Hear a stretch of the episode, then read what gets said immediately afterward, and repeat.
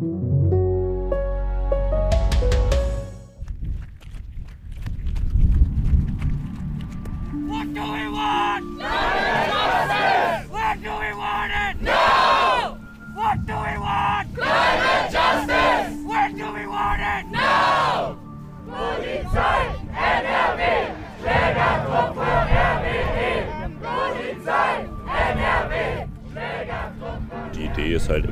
genau, Sitzblockaden zu machen. Und meistens läuft es dann so ab, man trifft sich morgens, geht los, macht einen Punkt aus, wo es gut wäre, sozusagen die Bauarbeiten zu blockieren. Zum Beispiel hier vorne wird jetzt halt so aufgeschüttet. Ja, ja ist los nice. Gut, gut. So? Ja. Okay. Andere Seite noch. Stütze. Achtung. Und dann macht man ein kleines Ablenkungsmanöver und der Rest rennt hier hin. Warum macht man eine Kette? Wir sind friedlich, was seid ihr? Wir sind friedlich, was seid ihr? Wir sind friedlich, was seid ihr? Hey! Was soll das? Man braucht natürlich immer einen Ort, den man auch zu einem politischen Ort aufbauen kann und an dem man dann auch aktiv wirklich blockieren kann. Und das ist halt an anderen Orten hier um die Kohlegrube herum schwierig. Deswegen würde ich sagen, ist für uns der Ort so wichtig. Ein Ort, den man zu einem politischen Ort aufbauen kann. Das ist den Aktivistinnen und Aktivisten in Lützerath wohl gelungen. Wir haben uns durch Regen und Matsch für sie an den Ort des Geschehens gekämpft, gleich mehr davon. Der kleine Weiler Lützerath soll dem Braunkohletagebau weichen. Gestern haben sich bis zu 2000 Demonstranten versammelt, um dagegen zu protestieren. Sie alle fordern, Lützerath muss bleiben. Ihr Gegenspieler, der Energiekonzern RWE. Rechtlich ist die Sache geklärt. Das Gelände gehört RWE, ab morgen darf geräumt werden. Zum weiteren Ablauf und dem Eskalationspotenzial sagt der Polizeipräsident der zuständigen Polizei Aachen, Dirk Weinsbach, heute bei einer Pressekonferenz. Müssen Sie ab übermorgen oder den darauffolgenden Tagen mit dem Beginn der Räumung rechnen. In der letzten Woche war das Einsatzgeschehen überwiegend davon geprägt, dass die Protestaktionen friedlich waren. Seit gestern ist das zumindest am Ende einer Versammlungslage etwas anders. Über all das wollen wir heute sprechen mit unserem NRW-Korrespondenten Rainer Burger und mit der Energieexpertin Claudia Kempfert vom Deutschen Institut für Wirtschaftsforschung. Zuerst wollen wir Sie aber mitnehmen nach Lützerath in das Protestcamp an der Abbruchkante von Garzweiler 2. Dorthin, wo laut den Aktivistinnen und Aktivisten vor Ort die rote 1,5 Grad Linie verläuft. Die Anspannung steigt, so viel kann ich schon verraten. Zuhören lohnt sich also, wie immer, hier beim FAZ-Podcast für Deutschland. Heute ist der 9. Januar. Mitgearbeitet haben Kati Schneider, Kati Jakob, David Brucklacher und Daniel Blum. Echtes Teamwork heute. Mein Name ist Felix Hoffmann und ich freue mich riesig, dass Sie mit dabei sind.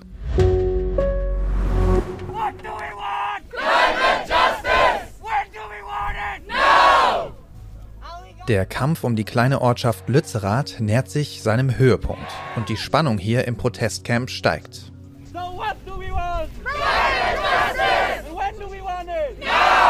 Lützerath soll abgebaggert werden. Der Energiekonzern RWE baut hier Braunkohle für die Verstromung ab. Notwendig für die Energiesicherheit, sagen die einen, der Todesstoß für die deutschen Klimaziele, sagen die anderen. Lützerath ist damit längst zu einem Symbol der Klimabewegung geworden. Seit über zwei Jahren harren viele der Aktivistinnen und Aktivisten hier aus, gekommen sind sie aus der ganzen Welt. Sie leben in Baumhäusern und Zelten, in Hütten mit Wellblechdächern, die sie aus Paletten, Brettern und alten Fenstern zusammengezimmert haben. Mit Solarpanels können sie zumindest ihre Handys laden, den Strom für das Dorf hat RWE vor einigen Wochen abgestellt. Diese Zeiten sind jetzt aber vorbei. Das kleine Utopia, das die Aktivisten hier geschaffen haben, steht vor dem Aus. Seit Anfang des Jahres ist die Polizei mit Hundertschaften vor Ort, um die Räumung vorzubereiten. Es kommt zu kleineren Zusammenstößen. Hey! Ich hab nichts gemacht. Wir stehen nur hier. Warum macht man eine Kette hier? Hier versuchen die Demonstranten, den Bau einer Umgehungsstraße zu verhindern. 20 bis 30 von ihnen bilden eine Kette, hinter ihnen bauen andere Aktivisten in Windeseile eine Barrikade aus alten Brettern, Paletten und Strohballen. Ja.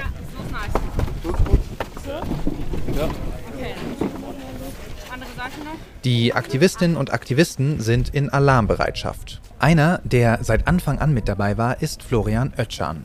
Der 32-Jährige ist Pressesprechender, wie die Aktivisten hier sagen, und führt uns durch das Camp. Bis zu elf Monate am Stück hat er hier gelebt und seinen Alltag verbracht. Seitdem die Polizei vor Ort ist, hat sich die Stimmung im Camp verändert. Das ist natürlich eine krasse Veränderung, weil dadurch ist alles angespannter, weil genau die Räumungsvorbereitung, man hat zwar lange Zeit, ja, eigentlich man hat lange Zeit, sich darauf vorzubereiten, aber am Ende, wie es immer so ist, wenn es dann richtig losgeht, dann ja, dann merkt man, was man alles noch nicht gemacht hat und dann wird es trubelig. Die Klimaaktivisten bereiten sich fieberhaft vor. Ein Stundenplan an einem schwarzen Brett auf dem zentralen Platz des Camps gibt Auskunft über die Angebote. Täglich um 10 Uhr ein Kurs zum Barrikadenbau, donnerstags um 11 gibt es einen Kletterkurs, sonntags um 10 Infos zum korrekten Verhalten bei einer Festnahme. Genau, also konkret, wir haben erstmal Essen hier reingeholt natürlich, weil ab dem 10. kann man hier kein Essen mehr reinbringen so einfach. Ähm, dann haben, gründen wir Bezugsgruppen für die Aktion, also Kleingruppen, die, wo Leute aufeinander aufpassen, auch emotional aufeinander aufpassen. Und dann bauen wir natürlich Baumhäuser, Schaukeln hängen wir in die Bäume, Plattformen, auf die sich Leute dann begeben können, wenn die Räumung beginnt, um sich dann von dort aus räumen zu lassen und die Räumung so lange wie möglich zu verzögern. Verzögern wird sich die Räumung jedoch nur lassen, wenn mehr Menschen nach Lützerath kommen. Der letzte Einwohner hat den Ort offiziell bereits im Oktober verlassen. Der Landwirt Eckhard Heukamp hatte bis zuletzt gekämpft, um seinen Bauernhof vor dem Kohlebagger zu retten.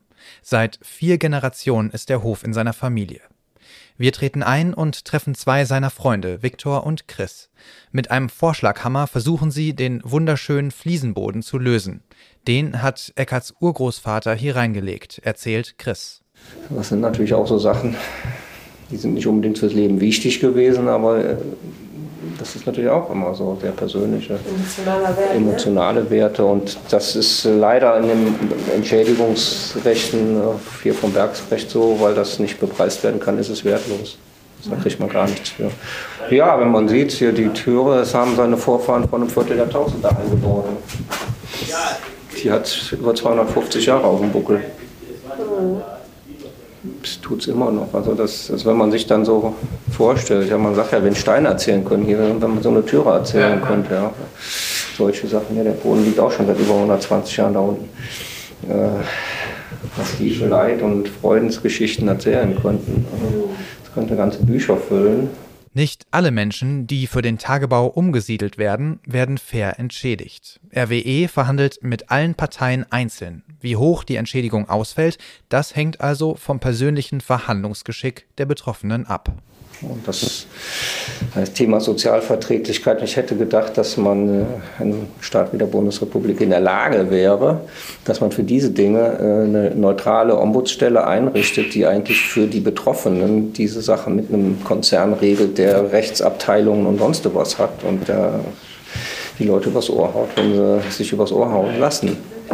Das ist auch, ich, ich kenne einen Arbeitskollegen, der hat mit denen auf Knochen verhandelt, der hat richtig was rausgekriegt. Also da kann man sagen, da hat das mit der Entschädigung gepasst. Die Nachbarin, eine alte Oma, die hat resigniert aufs erste Angebot und dann haben sie die noch betrogen und hat also weniger gekriegt, als der Grundstückswert war. Und die hat auch nicht mehr neu gebaut. Für manche Menschen bedeutet die Umsiedlung den finanziellen Ruin. Ja, also ich habe eine ganz, ganz traurige Geschichte in meiner Studienzeit schon erlebt von einem Umsiedler, der auch von Königshofen nach Otzenrath gekommen ist und wie die in Otzenrath die Entschädigungsangebote gekriegt hatten von RWE waren, die teilweise unter dem, also was dieser eine Typ, der von Königshofen umgesiedelt war, noch an Restschulden hatte aus der ersten Umsiedlung, weil die nicht so fürstlich entlohnt werden, äh, wie man immer so tut. Und der hat sich dann die Kugel gegeben geben. Also solche Fälle gibt es auch. Die Solidarität unter den Aktivisten mit den ehemaligen Bewohnern ist groß. Insbesondere mit Eckhard Heukamp. Seinen letzten Geburtstag feierten sie gemeinsam auf dem nun verlassenen Hof.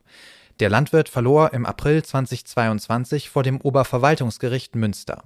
Auf eine rechtliche Lösung hoffen die Aktivisten aber im Gegenteil zu den Protesten um den Hambacher Forst ohnehin nicht, erzählt Klimaaktivist Florian Das, was wir am liebsten wollten, ist, dass es eine politische Entscheidung gibt und dass diese politische Entscheidung erwirkt wird durch öffentlichen Druck. Also dass sich die öffentliche Meinung ändert und sich viele, viele Menschen dagegen stellen und sagen, wir sind nicht mehr bereit, in Zeiten der Klimakrise hier hinzunehmen, dass in Deutschland noch Braunkohle gefördert wird. Und wir haben die Einschätzung, dass das immer noch möglich ist. Wir leben in einer Demokratie und die Politik, auch die Grünen, können jederzeit das hier stoppen, wenn die Bevölkerung das möchte.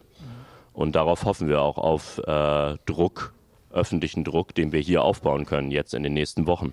Die Grünen haben bei den Klimaaktivisten viel Vertrauen verspielt. Von Florian will ich wissen, ob die Partei noch glaubhaft für ihr Kernthema Klimaschutz stehen kann. Ich würde sagen, äh, angesichts der Entscheidungen, die jetzt getroffen wurden, seitdem sie an der Regierung sind, sowohl in der Bundesregierung als auch hier an der Landesregierung in NRW, äh, würde ich sagen, wenn ich Grünwähler wäre, nicht mehr. Also ich kann nicht verstehen, wie es haben so viele Leute die Grünen gewählt für 1,5 Grad und für eine gerechte Klimapolitik in Deutschland. Und meiner Meinung nach ist das mit den Entscheidungen einfach nicht mehr eine gerechte Klimapolitik. Und damit würde ich sagen, stehen die Grünen auch nicht mehr dafür. Da ist schon was dran. Die grüne Wirtschaftsministerin von NRW, Mona Neubauer, und der grüne Bundeswirtschaftsminister Robert Habeck haben den Deal mit RWE ausgehandelt, dem Lützerath jetzt zum Opfer fällt. Dafür wurde der Kohleausstieg im Rheinischen Revier aber auch um acht Jahre vorgezogen. Fünf Dörfer wurden vor den Kohlebaggern gerettet. Die Grünen versuchen genau das als Sieg zu verkaufen. Hier in Lützerath sehen die Aktivisten das aber als Verrat an der Sache ich würde sagen, wir könnten darin was Positives sehen, wenn wirklich etwas erreicht worden wäre. Aber unserer Meinung nach wurde damit nichts erreicht, weil wenn wir uns die Zahlen angucken, es wird mehr Kohle verstromt werden in bis 2030. Wir haben auch die letzten zwei Jahre in Deutschland äh, die Ziele für den CO2-Ausstoß verfehlt. Das war ja auch letztens gerade erst jetzt vor ein paar Tagen in den Nachrichten, dass wir es auch für das Jahr 2022 verfehlt haben. Und ich würde sagen, ob es ein guter Deal ist oder ein schlechter Deal, hängt davon ab, ob weniger Kohle verstromt wird. Und das passiert mit diesem Deal nicht. Dass mit dem Deal nichts erreicht wurde, das lässt sich so leicht wohl nicht sagen. Wirtschaftsminister Habeck argumentiert beispielsweise, dass durch diesen Deal rund 280 Millionen Tonnen klimaschädliche Braunkohle im Boden bleiben. Das ist aber typisch für den Konflikt um Lützerath. Jede Seite argumentiert mit eigenen Zahlen aus eigens in Auftrag gegebenen Gutachten. Ob die rote 1,5 Grad Linie nun in Lützerath verläuft, wie die Aktivisten sagen oder nicht, das kann niemand mit Sicherheit sagen. Letztlich ist das aber auch nicht so wichtig. Der Ort ist ein Symbol. Lützerath steht für uns symbolisch für Klimagerechtigkeit und wenn es stehen bleibt sozusagen für eine gerechte Klimapolitik in Deutschland und Lützerath steht für uns auch für den sofortigen Kohlestopp in Deutschland. Das wollen wir hiermit erreichen. Nicht nur, dass das Dorf stehen bleibt, sondern dass sozusagen die Kohlegrube hier ein Ende findet. Die Aktivisten hier in Lützerath haben sich also hohe Ziele gesteckt. Julia Riedel, eine Aktivistin, die bereits für den Erhalt des Hambacher Forsts demonstriert hat, ist trotzdem optimistisch. Ich beobachte immer wieder, dass ähm, ob ein Protest erfolgreich ist oder nicht, nicht so sehr von so juristischen Auswegen oder so abhängt, sondern davon, wie stark der Protest eigentlich ist. Aber es gibt trotzdem natürlich immer noch Möglichkeiten, dass der Staat reagieren muss auf diese, diese, diesen Protest, weil es ist ja schon eine Legitimitätskrise. Wenn viele Leute sagen, okay, hier genehmigt die Regierung, dass ähm, die 1,5 Grad Grenze überschritten wird, obwohl die ja, also obwohl Deutschland schon historisch so viel an diesem Klima zerstört hat und eigentlich schon lange hätte aufhören müssen mit der Kohle, also dass noch nicht mal Deutschland seine eigenen Klimaversprechen einhält, das Klima über Kipppunkte treiben wird hier an diesem Ort. Wenn das viele Leute sehen und hier viele Leute demonstrieren kommen, dann ist das eine Legitimitätskrise für den Staat, weil der will ja oder behauptet, er will die Lebensgrundlage seiner Bürger erhalten. Das tut er aber hier nicht. Und er wird einknicken, wenn hier der Protest groß genug ist, da bin ich mir sicher. Mhm. Egal, wie viele Aktivisten nach Lützerath kommen, irgendwann in naher Zukunft wird es soweit sein, Tag X die Räumung beginnt. Was dann passiert, das weiß niemand so genau, auch nicht die Polizei.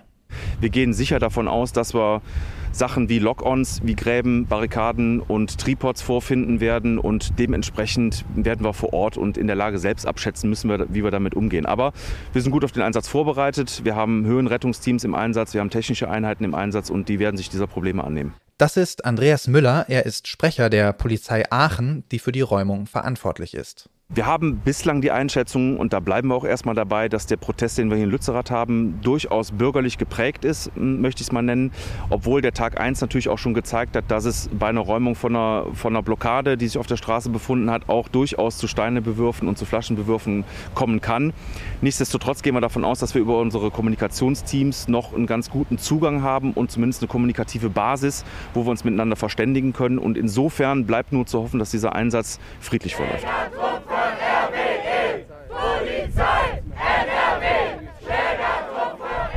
Unser Besuch neigt sich dem Ende zu. Wir laufen nochmal vor zur Abbruchkante und blicken in die Grube. Es ist ein bisschen, als würde man in ein Tal gucken. Die andere Seite der Grube ist so weit entfernt, dass sie im Nieselregen kaum zu erkennen ist. Rechts von uns ragt ein Kohlebagger in den Himmel, 200 Meter lang, 100 Meter hoch. Die Lastwagen und Baumaschinen daneben sehen aus wie Spielzeug. Wir verabschieden uns von Florian und spazieren durch den Matsch zurück, vorbei an Aktivisten, die sich mit Spitzhacken am Asphalt zu schaffen machen.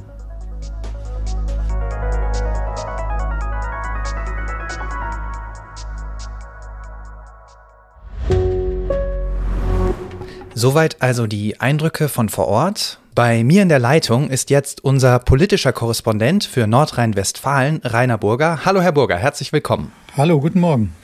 Könnten Sie uns vielleicht einmal ganz kurz zusammenfassen? Um was geht es denn bei diesem Streit um den Erhalt von Lützerath und wie sind wir an diesen Punkt gekommen, wo wir jetzt stehen? Ja, also man muss im Grunde erstmal mit einer Erfolgsgeschichte anfangen, denn in der Tat im Oktober ist es ähm, Herrn Habeck und äh, Mona Neubauer, die ja seit einem halben Jahr hier Wirtschaftsministerin ist in, in Düsseldorf, gelungen, mit RWE etwas auszuhandeln, was viele lange nicht für möglich gehalten haben, nämlich der Kohleausstieg im Rheinischen Revier wird von 2038 auf 2030 vorgezogen. Und das heißt, dass 280 Millionen Tonnen äh, Braunkohle im Boden bleiben. Es wird natürlich andererseits auch noch relativ viel abgebaggert und der kleine Ort Lützerath wird auch abgebaggert. Ähm, fünf andere Orte allerdings können erhalten bleiben, bei denen es bislang nicht ähm, so aussah, als wenn sie erhalten bleiben könnten. Unterm Strich könnte man also meinen, das ist ein großer Erfolg. Die äh, Klimabewegung sagt aber, nein, wir müssen im Grunde ja sofort aus der Kohle aussteigen und deswegen ist Lützerath nach deren Darstellung so die Grenze, ab der Deutschland das 1,5 Grad Ziel reißt. Ja, jetzt haben Sie den Deal gerade schon sehr schön äh, umschrieben und federführend beteiligt an diesem Deal. Wie Sie gesagt haben, war ja einmal die nordrhein-westfälische Wirtschaftsministerin Mona Neubauer von den Grünen und Robert Habeck, auch ein Grüner. Jetzt ist ja ein Dorf abbaggern zu lassen für Braunkohle etwas, das vermutlich nicht besonders gut ankommt bei den eigenen Wählern, oder? In der Tat, das ist ein, ein, großes äh, Problem, wobei man da ja ein bisschen abschichten muss. Sage ich mal, die Regierungsgrünen unter den Grünen, die tun sich da nicht ganz so schwer, weil das sind ja tatsächlich äh, mittlerweile Realpolitiker überall, wo man hinschaut. Man muss nämlich auch wissen, hier sind alle gerichtlichen Fragen geklärt. Dieses äh, Dorf darf abgebaggert werden. Es gehört komplett schon dem RWE. Es ist leer gezogen. Ähm, nur Klimaaktivisten, die die Häuser dort besetzt haben, leben dort noch. Alle anderen sind entschädigt worden. Im Grunde alle Rechtsfragen sind geklärt, so dass man auch sagen kann, ähm, ja, es wird, geht nicht nur um Verteidigung von Klimaschutz, sondern auch Verteidigung von Rechtsstaat, weil es ist, wie gesagt, alles ausgehandelt und ganz wichtig zu wissen, auch dieser Deal, der ist abgesichert durch einen Bundestagsbeschluss. Mit Mehrheit hat der Bundestag, nämlich dann äh, auch noch Ende vergangenen Jahres, entschieden, ja, der Braunkohleausstieg wird vorgezogen im Rheinischen Revier auf 2030 und das beinhaltet ausdrücklich eben auch die Abbaggerung des leergezogenen Lützeraths. Ja, jetzt äh, berufen sich die Demonstranten in Lützerath natürlich auf den öffentlichen Druck, auf die große Zahl an Aktivisten, die kommen und sagen, nein, wir wollen, dass Lützerath bleibt. Wie geht denn die Landesregierung in NRW und insbesondere die Grünen in NRW mit dieser Situation um? Sie haben es schon gesagt, da ist jetzt ein Graben gezogen quasi durch die Grünen. Die sind ziemlich gespalten, oder? Das stimmt. Dieser Graben, der ist auch sehr deutlich geworden, auch bereits noch im Oktober beim Bundesparteitag der Grünen in Bonn. Dort wäre es der Grünen Jugend fast gelungen, diesen Kohledeal zu kippen. Da haben wirklich nur ganz wenige Stimmen gefehlt. Und dann hätte sich der Parteitag gegen diesen Kohledeal ausgesprochen. Es wäre natürlich ein Fiasko gewesen für die zwei Hoffnungsfiguren Robert Habeck, der grüne Wirtschaftsminister im Bund, und die dann ja noch viel frischere Wirtschaftsministerin Mona Neubauer äh, in, hm. in Düsseldorf. Es wäre eine große Katastrophe gewesen. Aber andererseits muss man wissen, die Mobilisierung, wenn man jetzt konkret zu dem zweiten Punkt kommt, die ist diesmal nicht besonders groß. Gestern waren im Kern vielleicht so 2000 bürgerliche äh, Demonstrierende dazugekommen von außen ähm, in, in, in Lützerath. Wir wollen uns einfach mal vor Augen führen als Bezugsgröße 2018, als es um den Hambacher Forst im benachbarten Tagebau Hambach ging. Da waren mal 50.000 ja. äh, Demonstranten da. Das sind schon ganz andere Größenordnungen. Also ich glaube, dass tatsächlich die, der öffentliche Druck gar nicht so groß ist. Also ähm, die Menschen, die ähm, da in ihren jeweiligen Filterblasen unterwegs sind, die nehmen da auch ganz unterschiedliche Wahrheiten wahr. Und das ist auch Teil unserer modernen Gesellschaft, ne? dass man da auch so ein bisschen mit Kulissen dann arbeitet, die, wenn man dahinter schaut, naja, da ist dann nicht mehr ganz so viel, wie, wie man vielleicht zunächst vermutet hat. Jetzt äh, steht die Räumung ja, wie Sie sagen, vermutlich kurz bevor. Der Innenminister Herbert Reul von der CDU, der befürchtet Ausschreitungen. Wir hören ihm mal ganz kurz zu. Ich bin relativ sicher, dass die Bilder nicht schön sein werden, weil wenn Menschen sich wehren und andere Menschen eingreifen müssen, sind das nie Bilder, die wie unterm Weihnachtsbaum aussehen. Das ist doch klar. Die sind nicht schön. Ich hoffe, dass möglichst viele Vernünftige da sind, auf allen Seiten. Mit was rechnen Sie denn, Herr Burger? Wie groß wird der Widerstand gegen die Räumung und rechnen Sie mit einer Eskalation der Lage? Ja, ich war also auch gestern zum bisher letzten Mal da, also am Sonntag, habe mir das da angeschaut. Und es schon interessant war, dass es den Tag über sehr friedlich war und dass das Konzept aufgegangen ist unter diesem ähm, ja auch bürgerlichen äh, Dorfspaziergangsanschein, der da natürlich zu Recht auch erweckt wurde, weil es sind ja bürgerliche äh, Demonstranten, die da dann dazugekommen sind, äh, konnte man aber schon beobachten, wie am Rande eben auch Steine geschichtet wurden, wie auch Dinge vorbereitet wurden, wie einbetoniert wurde, gewisse Dinge, wie Leute voll vermummt rumlaufen überall, äh, auch in so äh, Infektionsschutzkitteln äh, laufen Leute darum. Also das ist ähm, schon so, dass es da eine getrennte Welt gibt und abends gibt die friedliche Stimmung dann auch durchaus in erste Vorkommnisse. Also ein Polizeiauto wurde demoliert, es wurden Steine geworfen. Wir hatten ja vor genau einer Woche auch schon mal brennende Barrikaden. Da ist schon ein Potenzial da. Äh, bei allem, was ich höre und versuche auch einzuschätzen, sind da zwar nur relativ wenige Gewalttäter bisher gewesen, auch übrigens ganz anders als beim Hambacher Forst, da war immer eine sehr extremistische Szene, aber es sind diese Gewalttäter eben auch schon da. Und ähm, das darf man, glaube ich, am Ende dann auch nicht unterschätzen, dass dann eine kleine Gruppe sowas auch rumreißen und tatsächlich auch radikalisieren können unter dem Eindruck der dann ja auch martialisch anrückenden Räummaschinen. Denn machen wir uns nichts vor, da hat Reul schon recht, das wird schon relativ beeindruckend, was da dann abgeht. Die Polizei sagt ja, der Protest sei noch bürgerlich und es gibt ja Solidaritätsbekundungen und Protestaufrufe. Wie schätzen Sie denn die Chance ein, dass die Politik doch noch einschreitet und Lützerath gerettet wird? Das ist ja die Hoffnung der Demonstranten. Ja, das ist einfach völlig ausgeschlossen, weil es tatsächlich, es wäre jetzt tatsächlich nach der Lage, wie sie faktisch ist und ich meine, das ist ganz wichtig, sich da einfach mal ehrlich zu machen. Das wäre ein Rechtsstaatsbruch. Die äh, Gerichte haben das durchgeurteilt und das Grundstück gehört dem äh, Betreiber des Tagebaus, dem RWE. Und der kann jetzt das tun, abgedeckt, zudem noch quasi überwölbt mit dem Bundesgesetz zum Kohleausstieg auf 2030 vorgezogen, aber eben ausdrücklich äh, unter der Erlaubnis, auch Lützerath noch abzubaggern. Was soll denn da jetzt noch kommen? Wir ähm, äh, verlassen dann quasi den Rechtskreis, den wir alle miteinander vereinbart haben und der auch ein Stück weit ähm, ja dann auf die freiheitlich-demokratische Grundordnung verweist, denn wir waren ja sogar mit parlamentarischen Mehrheitsbeschlüssen hier schon unterwegs. Das heißt, es würde dann eine wirklich sehr kleine Minderheit, die konkret dieses äh, Retten von Lützerath fordert und das aber geschickt vermengt mit einem größeren ähm, äh, Ansatz, nämlich dem Klimaschutz, die, das, die würden dann quasi obsiegen. Das wäre tatsächlich auch für den Rechtsstaat nicht gut, so bitter das vielleicht in der Gesamtschau ist. Und ich glaube, wenn man dann sieht, dass eben insgesamt durch den Kohlekompromiss 2030 statt 2038 eben doch relativ viel Kohle in der Erde bleibt, ist das doch auch ein ganz großer Fortschritt. Das ist mehr als nur ein humpelnder kleiner Kompromiss, den äh, man da äh, gefunden hat, sondern das ist schon ein riesen, riesen Fortschritt. Wenig Hoffnung also für die Aktivistinnen und Aktivisten in Lützerath, berichtet unser Korrespondent Herr Burger. Vielen, vielen Dank für Ihre Zeit und Ihre Einschätzung. Sehr gerne. Wenn man sich mit der Situation in Lützerath beschäftigt, dann stößt man immer wieder auf scheinbar widersprüchliche Behauptungen. Die einen sagen, die Kohle unter Lützerath wird gebraucht, die anderen meinen, das ist nicht so. Beide Seiten verweisen dabei gerne auf unabhängige Gutachten, die ihre Position untermauern. Eines dieser Gutachten stammt vom Deutschen Institut für Wirtschaftsforschung, kurz DIW, und eine der Co-Autorinnen und die Leiterin der Abteilung für Energie, Verkehr und Umwelt, Frau Claudia Kempfert, ist jetzt hier bei mir in der Leitung. Hallo, Frau Kempfert. Hallo, Herr Hoffmann. Frau Kempfert, wird die Kohle unter Lützerath für die Versorgungssicherheit benötigt? Ja oder nein?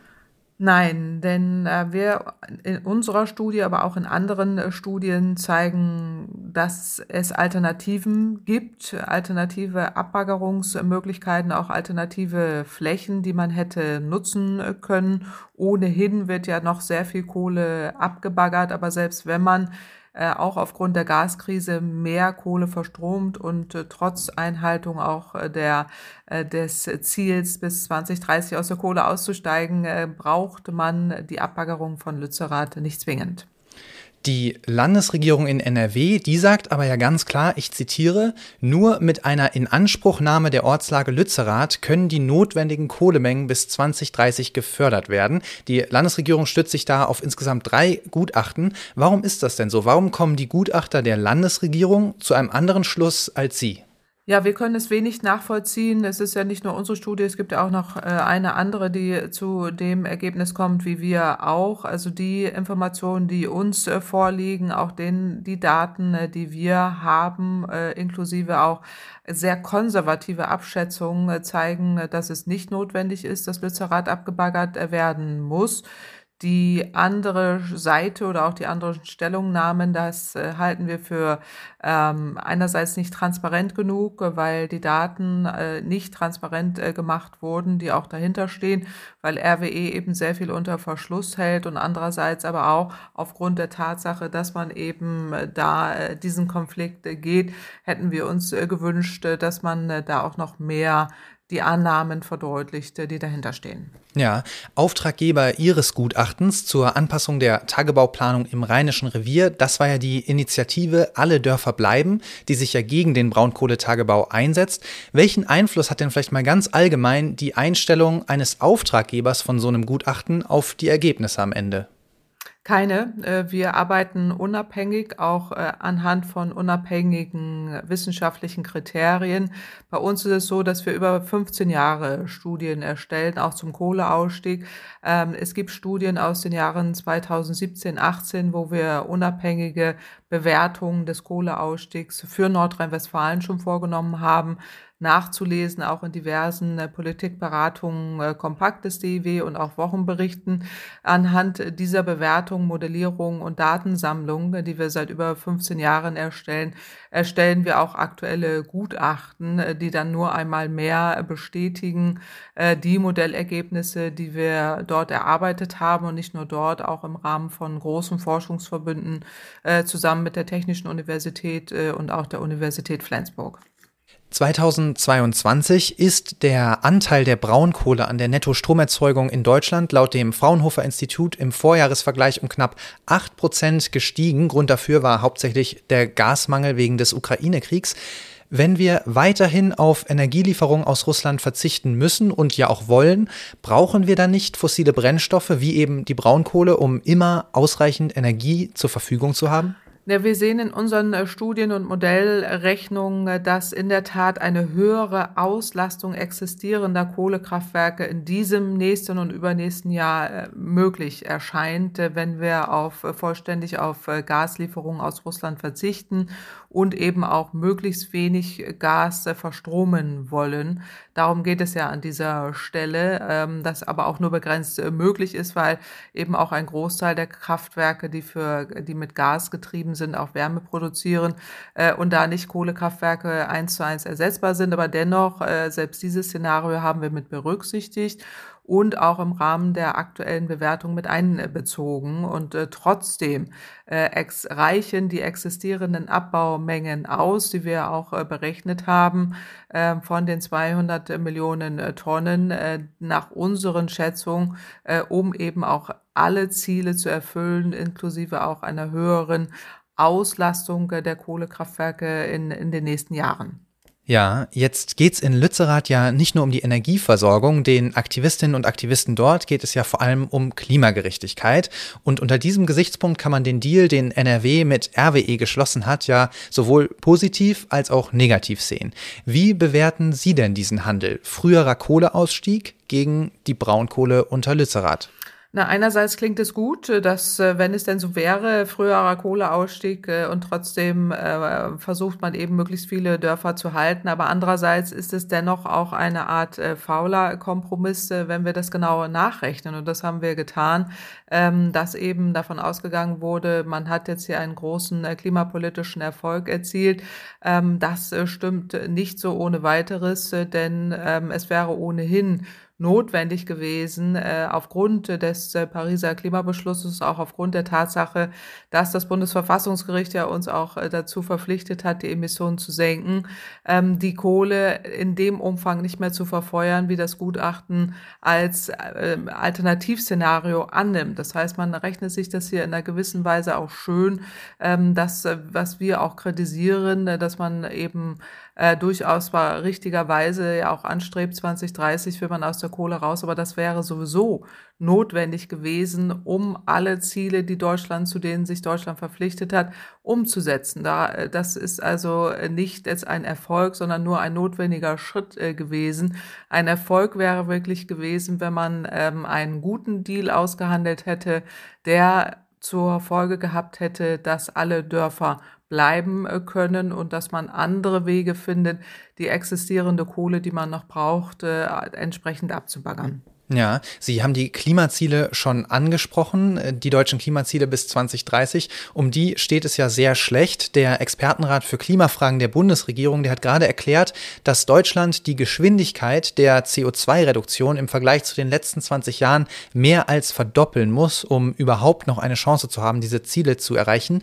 Was bedeutet es denn für die deutschen Klimaziele ganz konkret, wenn jetzt wie geplant die Kohle noch abgebaggert wird, dann aber im Gegenzug natürlich schon 20 2030 Schluss ist mit dem Kohleabbau in NRW. Na, aktuell bedeutet es, äh, dass äh, wenn wir die Kohle jetzt so verstromen, wie es geplant ist, äh, dass wir in anderen Sektoren eigentlich mehr machen müssten. Aber da haben wir leider auch einen Totalausfall, wie der Expertenrat der Bundesregierung mhm. ja auch konstatiert hat, dass im Verkehrssektor viel zu wenig passiert, bis, um nicht zu sagen gar nichts. Und im Gebäudesanierungsbereich genauso. Das heißt, darauf kann man nicht setzen. Das heißt, die äh, wesentliche Antwort jetzt muss sein, dass wir den Anteil der erneuerbaren Energien möglichst schnell noch weiter erhöhen, ähm, auch deutlich schneller als jetzt äh, geplant ist. Auch da reichen die Ambitionen leider nicht aus. Das heißt, hier muss dringend nachjustiert werden und auch dringend mehr passieren. Ja, die Aktivistinnen und Aktivisten vor Ort, die haben uns gesagt, dass ja in Lützerath die rote 1,5 Grad Linie durch das Dorf quasi verläuft. Kann man das so sagen? Na, es ist eine Versinnbildlichung äh, dessen, was, was wir in der Tat im Moment erleben, dass äh, die Klimaziele gerissen werden, dass äh, noch mehr Kohle verstromt wird und dass wir in Zeiten eben, wo wir wirklich uns ja auch international dafür stark machen, dass möglichst viele Länder Klimaschutz umsetzen, im eigenen Land die Klimaziele nicht erfüllen und auch noch Signale senden, ähm, mit großen Schaufelbaggern gegen Klimaaktivisten vorzugehen.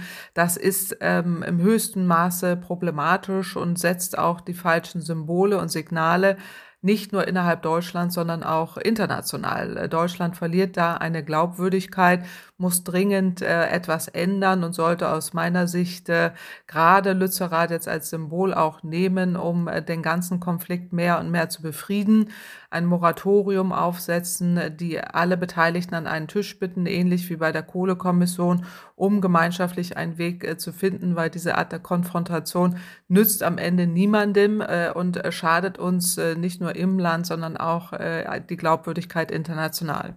Also Lützerath kann bleiben und muss auch bleiben mit Blick auf die Klimaziele, sagt die Energieexpertin Claudia Kempfert. Vielen Dank, Frau Kempfert, für Ihre Zeit. Ich danke Ihnen. Schönen Tag. Ja, die Situation in Lützerath bleibt also hochspannend. Wir berichten natürlich laufend für Sie. Hinweisen möchte ich gerne auf die Texte des Kollegen Burger und die Reportage meiner Kollegin Livia Gerster. Vielen Dank fürs Zuhören und bis zum nächsten Mal.